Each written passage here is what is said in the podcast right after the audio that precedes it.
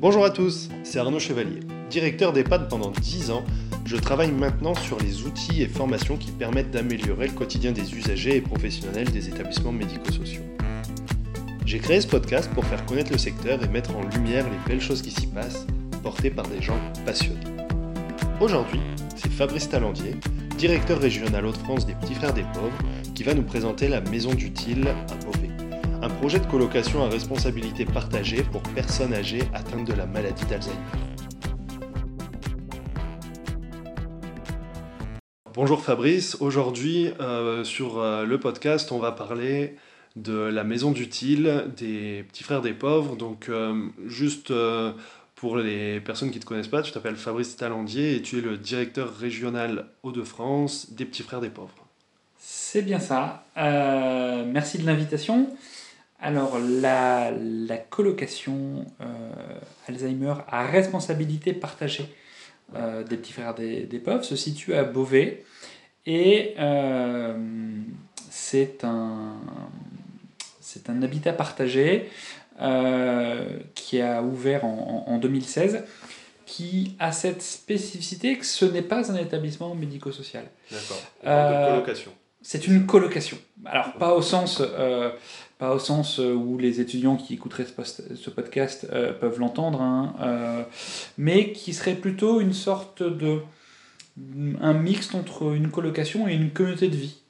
ce sont des, des, proches de personnes atteintes par la maladie d'Alzheimer ou de, de, troubles apparentés qui ont décidé il y a quelques années qu'il manquait un espace, un, un, lieu, un mode de vie pour des personnes malades qui ne peuvent plus rester dans leur domicile parce que ça devient trop, trop compliqué et on connaît, euh, on connaît parfois la difficulté qu'ont les, les, aidants et notamment les aidants âgés euh, à, à, être au quotidien avec leurs leurs proches et l'établissement. Et donc, on, on, a créé cette, cette colocation à responsabilité partagée avec six chambres euh, donc c'est une maison bourgeoise sur Beauvais, euh, où il y a six chambres, euh, où chaque, chacun est colocataire, et, donc loue sa chambre, et partage les espaces de vie.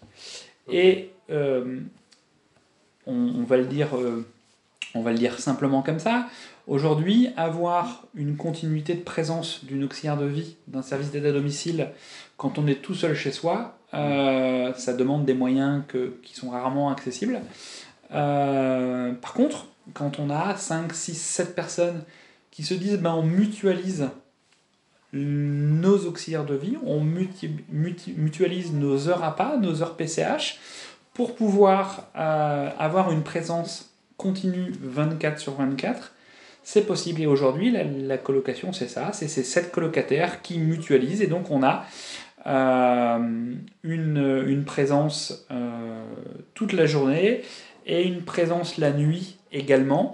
Euh, et, le premier effet de, de, de, cette présence, c'est que les, les, les, conjoints des colocataires qui ne vivent pas sur place, hein, ou, ou, ou, les enfants, retrouvent la place qu'il devrait avoir, c'est-à-dire euh, je retrouve ma place d'épouse ou d'époux, je retrouve ma place de fils ou de fille, euh, et non plus d'aide-soignant, auxiliaire de vie, euh, etc. Et ça, c'est vraiment assez génial dans ce qu'il se, se, produit. et puis il y a à côté de ça donc des, des, auxiliaires de vie, un cabinet infirmier qui vient faire les soins, mais qui est, qui est choisi librement. Ouais par les, euh, par les colocataires. Donc potentiellement, euh, les, les, les, colocataires pourraient tous avoir des infirmiers euh, différents. Mmh. Après, là, le, le, le, cabinet qui connaît bien les problématiques mmh. liées à la colocation et à la maladie a été choisi par l'ensemble des, des, des, colocataires. on a donc les familles qui retrouvent leur place. On a deux services civiques qui sont là pour euh, euh, comment dire, mettre du lien au quotidien euh, avec les colocataires, préparer les, aider à la préparation des repas, faire des jeux, aller se promener, aller faire un tour en ville. et puis on a une équipe de bénévoles petits frères des pauvres qui, comme on pourrait le faire ailleurs, c'est-à-dire soit dans une ville, soit dans un établissement, est là pour faire le lien qui peut être amoindri à un moment donné, puisque on a aussi des, des, des, colocataires qui ont des conjoints ou des enfants qui travaillent, euh, et que euh, la présence euh, est souvent le week-end des, des, enfants. Et donc la semaine, les bénévoles viennent, soit pour faire une sortie, aller en ville, on a de la chance d'avoir un grand jardin, d'avoir un potager, et donc de, de, de, de voilà, de faire comme si, euh, euh, quoi, de faire comme si, de d'avoir du lien au long cours tout au long de l'année. Avec les, les, personnes qui habitent là. Et euh, il me semblait avoir compris que les familles ont quand même un rôle à jouer. Ils retrouvent leur rôle de, de conjoint, d'enfant, mais est-ce qu'ils ils ont aussi un engagement et une participation dans la maison alors, c'est cette notion de responsabilité partagée. Donc, il n'y a pas de directeur, parce que c'est une colocation, c'est pas un établissement, donc il n'y a pas de directeur, il n'y a pas de responsable d'établissement. On, a des, des, des, on a une instance qui s'appelle le, le, conseil de colocation, où chaque colocataire a un représentant. Et on a également un représentant de, des, des auxiliaires de vie, un représentant du cabinet fermier et un représentant des petits frères et des bénévoles. Euh, et euh, on décide collectivement euh, dans ce conseil de colocation des choix qui s'imposent à tous. Par exemple, est-ce qu'on décide de prendre des, des, des plats du, au service de, de, portage de repas Ou est-ce qu'on décide d'avoir une heure de plus d'auxiliaire de vie le midi pour faire à manger? C'est un choix qui est partagé par les, par les familles. Et, et, le choix a été fait, bien évidemment, de faire les repas à la maison. Euh, on... La question, par exemple, à un moment donné, on a vu qu'il y avait un petit peu de, perte d'autonomie mhm. des, des, des, colocataires. C'était de se dire, est-ce qu'on met des barres de maintien Où est-ce qu'on les met? Comment on les met? Euh, euh, Avec la volonté derrière qui est de ne pas, j'allais dire, faire comme dans un établissement. On a une vraie volonté de, de sécuriser le bâtiment, mais d'être chez soi. Donc avec la prise de risque que l'on a au domicile. Et donc le, choix a été fait en, conseil de, colocation de faire venir euh, un ergothérapeute euh, qui nous a aidé à aménager la maison. Et c'est les familles qui ont validé euh, voilà.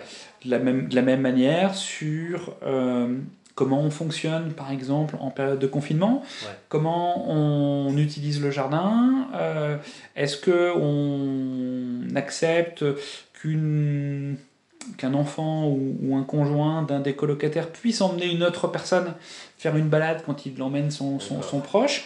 Voilà, c'est un espace de vie qui est partagé. On essaye de prendre les décisions à la majorité des, euh, des, des, à la majorité des colocataires. On a une deuxième instance qui est un comité de suivi euh, qui est là plutôt euh, avec un représentant de chacune des entités, plus l'ARS, le conseil départemental, euh, pour regarder et observer un petit peu le, projet. Ce qu'il faut dire aussi, c'est que ce projet bénéficie depuis un an maintenant d'un financement de l'ARS dans le cadre de l'habitat partagé qui euh, nous permet de mettre en place un animateur de ce, de ce projet de vie sociale partagée. Euh, en fait, le, le, ce qui est assez génial dans, dans, dans, dans ce modèle, c'est que euh, effectivement on prend des décisions qui ont souvent du bon sens, qui sont souvent, qui sont souvent j'allais dire, faites pour faciliter la, la, la vie des uns et des autres, mais comme dans une famille, comme dans une colloque, je sais pas si euh, certains des, des, des, auditeurs sont déjà partis en vacances avec des copains. Euh, les règles des uns ne sont pas les règles des autres. Et, et, et, donc, cet animateur, il est là pour essayer d'apporter une forme de régulation euh, dans l'ensemble des, des, des, acteurs de la colocation, puisque, et, je le mets souvent comme comme euh, anecdote rigolote, euh, à un moment donné, euh, un des colocataires va au marché de Noël et il y a du vin chaud euh, et, est-ce que est-ce qu'on a le droit, euh, en tant que bénévole, en tant qu'acteur de la maison, de, proposer un vin chaud Comment ça se décide? Et on voit que c'est des sujets qui peuvent parfois être interrogeants parce qu'on n'a pas tous la même posture. Mais là, l'animateur, il a un vrai rôle de, remettre du sens, de remettre le, le, sens du projet, le sens de, de la démarche. parfois de gérer aussi des, les petits conflits, mais qui sont souvent euh, liés par la fatigue, l'état émotionnel. Euh, aujourd'hui, on, on, a 4 ans hein, d'ancienneté dans, dans, dans, cette colocation. On, on, a, a eu des départs, on, a euh, de nouvelles arrivées. On s'aperçoit qu'il faut remettre et réinterroger le, le, projet. On est en train de non pas réécrire le, le projet d'établissement, puisque ce n'est pas un établissement, mais on réécrit le projet de vie sociale partagée en ce moment, en se disant, ben voilà, ça fait, ça fait trois ans que ça a fonctionné à plein régime, est-ce qu'il y a des choses qu'on veut ajuster? Euh, Est-ce qu'il y a des choses que l'on veut modifier? Et là, on, est en pleine phase de, finalisation de cette nouvelle écriture. Euh, économiquement, le modèle, il n'est pas moins cher hmm. qu'un établissement, puisqu'il euh, y a un coût de, de, de, location qui est de 230 euros pour la chambre, un coût de participation aux, frais de vie quotidienne de nourriture euh, de 400 euros. Donc on est à 630 euros. Et ensuite, il y a euh, le coût de, euh, des services d'aide à domicile qui globalement s'élève à 2300 euros hors aide. donc il faut déduire la part, il faut déduire le crédit d'impôt qui a un vrai avantage euh, puisqu'on a aujourd'hui jusqu'à 10 000 euros de crédit d'impôt euh, pour l'emploi de, services à domicile. Donc on n'est pas sur des coûts qui sont anecdotiques, hein, ça, a quand même un coût, euh, mais on s'aperçoit que on, arrive à, avoir un modèle qui globalement n'est pas ni plus cher ni moins cher que l'EHPAD, mais qui est complémentaire dans, dans l'approche et dans les besoins. Et donc c'est là où je trouve qu'il y a une vraie, euh, notamment en, sortie de confinement, qu'il y a une vraie logique de complémentarité entre euh, une culture domiciliaire extrêmement euh, forte aujourd'hui, extrêmement demandée, une situation des, des, établissements où on s'aperçoit que à un moment donné l'établissement est une réponse un besoin, un souhait, voire une problématique euh, particulière, et qu'entre deux, parfois, il y a des espaces. Euh, et, dans le film qu'on a réalisé euh, pour présenter la colocation, hein, qu'on peut retrouver sur Vimeo, Petit frère des pauvres, on se dit qu'il y a 3600 colocations Alzheimer en Allemagne. Ouais, c'est impressionnant. Ouais, et, qui existe depuis les années 80. Hein, euh, euh, voilà, je pense que entre nos copains canadiens et nos copains allemands, euh, hmm. on a quelques, quelques enseignements à, à, tirer. Mais ce qui veut dire que les marges de progrès et les invitations qui sont faites, c'est plutôt de développer ces outils, pas pour remplacer hein, le, les, les, les, établissements, mais vraiment pour avoir une, une, une offre de, de, de vie euh, complémentaires. Cette approche de, colocation, c'est une alternative euh, qui peut être euh, intéressante par rapport à l'EHPAD, mais quel type de, de, public, de personnes ou de familles ça va attirer? Alors aujourd'hui, on, on, attire essentiellement des personnes pour lesquelles il y a une évolution de la maladie et où la famille n'est pas encore prête, je vais le dire comme ça, à, euh, à, à, imaginer une entrée en établissement. Ouais, je vois bien euh, et, et, et, déjà, l'entrée dans la maison, on, on, c'est rigolo parce qu'à chaque fois qu'on a une place qui se, euh, une place de disponible, ouais. euh, on, a une, on a une liste d'attente et les gens nous disent oui, mais je pense que papa, maman ou mon conjoint peut encore rester quelques semaines, quelques mois à la maison. On, voit là toute la complexité hein, de cette maladie et, des choix qui sont à faire, mais voilà, c'est nous on est plutôt sur des, personnes qui sont en, GIR 4 à peu près, euh, à l'entrée. Euh, sur un début de maladie d'Alzheimer. Sur, un début maladie d'Alzheimer, mais, mais parfois liées avec de la, de la, de la perte d'autonomie. Euh, et, et, et, et, voilà, après, le, le, la maladie évolue et aujourd'hui, on a, on a plutôt des personnes qui sont gérées d'eux, mmh. euh, mais qui poursuivent jusqu'à ce que ce ne soit plus possible, puisque le, le choix qu'on a fait, c'est d'avoir une maison qu'on n'a pas aménagée, donc on n'a pas d'ascenseur dans la maison. Les chambres sont à l'étage. Okay. Euh, et donc il y, y, a une problématique qui est la problématique de l'accès et de la mobilité.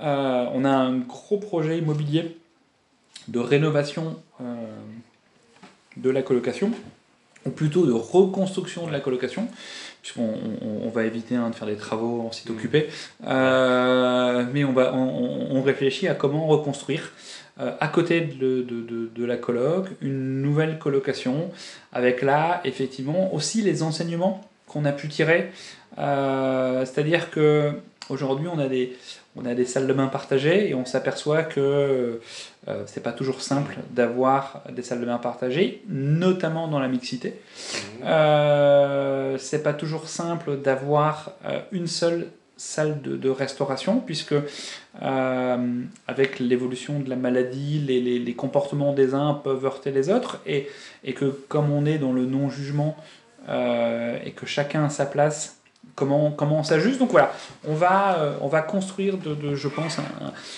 d'ici 3-4 ans, euh, on verra sortir un, un, une nouvelle colocation avec effectivement euh, des espaces communs euh, un petit peu plus dissociés, des, des, des, chambres un petit peu plus fonctionnelles et en rez-de-chaussée ou en premier étage, ouais. ce qui nous permettrait d'aller dans l'esprit de ce que l'on souhaiterait, c'est-à-dire jusqu'au bout du mmh. bout. je, voilà, je, je garde moi en, en mémoire le témoignage de mon collègue allemand quand on a été voir la, les colloques de Berlin qui nous disaient mais on, fait de l'achat en, en soins pâles euh, dans nos colocations et, et, parce qu'on on les a organisés de telle manière à ce que même quand la maladie se complexifie extrême, de manière extrêmement forte, euh, on n'est pas obligé de, de, d'envisager les soins palliatifs à l'hôpital ou l'EHPAD. Ou l'EHPAD, euh, ou l'EHPAD. une deuxième rupture dans le voilà. parcours. Euh... Voilà. Ok. Et euh, alors, peut-être voilà pour avant de conclure, mais quel, quel bilan vous dressez, quel impact ça peut avoir au quotidien sur à la fois les familles, les résidents, quel retour ils peuvent vous faire? Alors, les familles, c'est ce qu'on voit dans le film. Euh, certains ont appelé ça la, petite maison du bonheur. Euh, C'est-à-dire qu'on on a vraiment l'impression de cette forme de communauté de vie, de, euh, j'allais dire, de, de, de, retrouver du lien. Je, je, je n'irai pas jusqu'à dire que euh, la coloc euh, ralentit la maladie, parce que c'est pas vrai, euh, mais elle permet de, de, de passer ces étapes d'évolution de la maladie de manière plus sereine et, et, et plus apaisée que peut-être si on était soit au domicile, soit, soit en établissement. Donc c'est vraiment, c'est vraiment un lieu d'apaisement et de sérénité en fait. C'est vraiment ça, il y a, y a vraiment de la satisfaction. Et puis la satisfaction de, de, de pouvoir suivre, euh, de pouvoir continuer ce qui avait été initié avant. On pense notamment au, au halte-répit, aux, aux, activités. Euh, parfois, il y, a des cafés, euh, il, y a des, il y avait des cafés mémoire ouais. où certains colocataires euh, ont continué à aller pendant très longtemps. Euh, ouais. C'est-à-dire que on, on conserve ce que, ce que nous disent les familles, ce qui est génial et, et ce qu'on n'aura peut-être pas retrouvé forcément en établissement, c'est cette ouverture sur le quartier. Et cette oui. ouverture sur. C'est-à-dire que le, le, les activités se font aussi et beaucoup en dehors de la maison et pas dans la maison. Euh, et ça, c'est aussi une vraie richesse. Après, euh, euh, aujourd'hui, on est aussi en train d'organiser des activités dans la maison parce que, euh, parce que pour certains, c'est compliqué de, de, sortir. La question, l'enjeu pour, pour demain, c'est comment justement maintenant on fait venir des gens du domicile participer ouais. à des activités dans la maison ou des gens, des, des, des, des résidents d'EHPAD, euh, participer. C'est-à-dire comment on ouvre aussi encore plus la maison sur l'extérieur. aussi cette question d'ouverture sur l'extérieur. Oui. C'est là où on voit les petites... Euh, les, les, petits liens aussi avec l'EHPAD, le domicile, et, que, et, comme quoi vous êtes, euh, vous êtes au centre. Tu disais quatre maisons en France. Est-ce qu'il y a des projets? Est-ce que vous avez des, alors, idées? Oui, alors je pense qu'il y a plein de projets. On commence à en voir un petit peu, un petit peu partout. La question, c'est ne faut pas se voiler la chasse. Euh, on l'a fait à Beauvais parce qu'il y avait effectivement des familles et on a pu acheter cette maison parce que c'était Beauvais. Hmm. Euh, je pense que dans les villes avec des fortes tensions euh, immobilières, le coût de l'immobilier de la maison, on a dû la payer 500 euh, 000 euros de mémoire euh, pour une maison avec 7 euh, chambres, un, jardin de 1500 mètres carrés en plein centre-ville. Mais c'est en ville. C'est en ville. voilà, sur, sur, sur l'île, c'est plus compliqué de trouver, puisque l'objectif de la maison, c'est d'être ouverte sur le quartier. Donc il y a des projets, et notamment avec des bailleurs sociaux. Euh, puisque les bailleurs sociaux construisent des immeubles et on peut très bien imaginer un rez-de-chaussée euh, de 2 T5 réunis. Voilà. Et, je sais que mes collègues de, de, Rhône-Alpes sont en train de, de se dire ben, euh, dans les Hauts-de-France, ils ont, ils, ont, ils, ont, ils ont eu un projet sympa, il est génial. On va se servir de cette expérience pour aller jusqu'au bout de l'expérience où on va accompagner des personnes âgés malades dans cette colocation, mais des personnes qui n'ont plus de famille, donc des personnes hmm. publiques isolées et à faible revenu. Et en se disant, si on arrive à faire des faibles revenus, donc des gens qui sont plutôt euh, minimum vieillesse euh, et qui n'ont pas de famille, et qu'on arrive à, avec une équipe de bénévoles, avec des, des, des, des partenaires, à monter ce projet-là, euh, on aura montré qu'il euh, a la possibilité de se, développer, de se dupliquer. Nous, on n'a pas, en tant que petit frère des pauvres, euh, vocation à développer ce nombre de, colocations, c'est pas notre rôle. Hein. Nous, on a testé, on a innové. Là, on est plutôt en train de se dire ceux qui veulent voir ou qui veulent avoir les, les, les outils qu'on a développés pour essayer de le déployer, ben, euh, venez, on vous donne les outils, prenez-les, développez. Euh, voilà, si, si, c'est une invitation au partage. Ah, ben super. Eh ben écoute Fabrice, merci pour, euh, pour ton témoignage. Et euh, alors j'invite tout le monde à, à, regarder la vidéo sur, euh, sur Vimo qui est vraiment intéressante et, et même pleine d'émotions. Et bah, merci encore pour toutes ces infos. Merci à toi et à bientôt. J'espère que ce podcast vous a plu. N'hésitez pas à vous abonner et à bientôt sur le podcast des établissements médico-sociaux.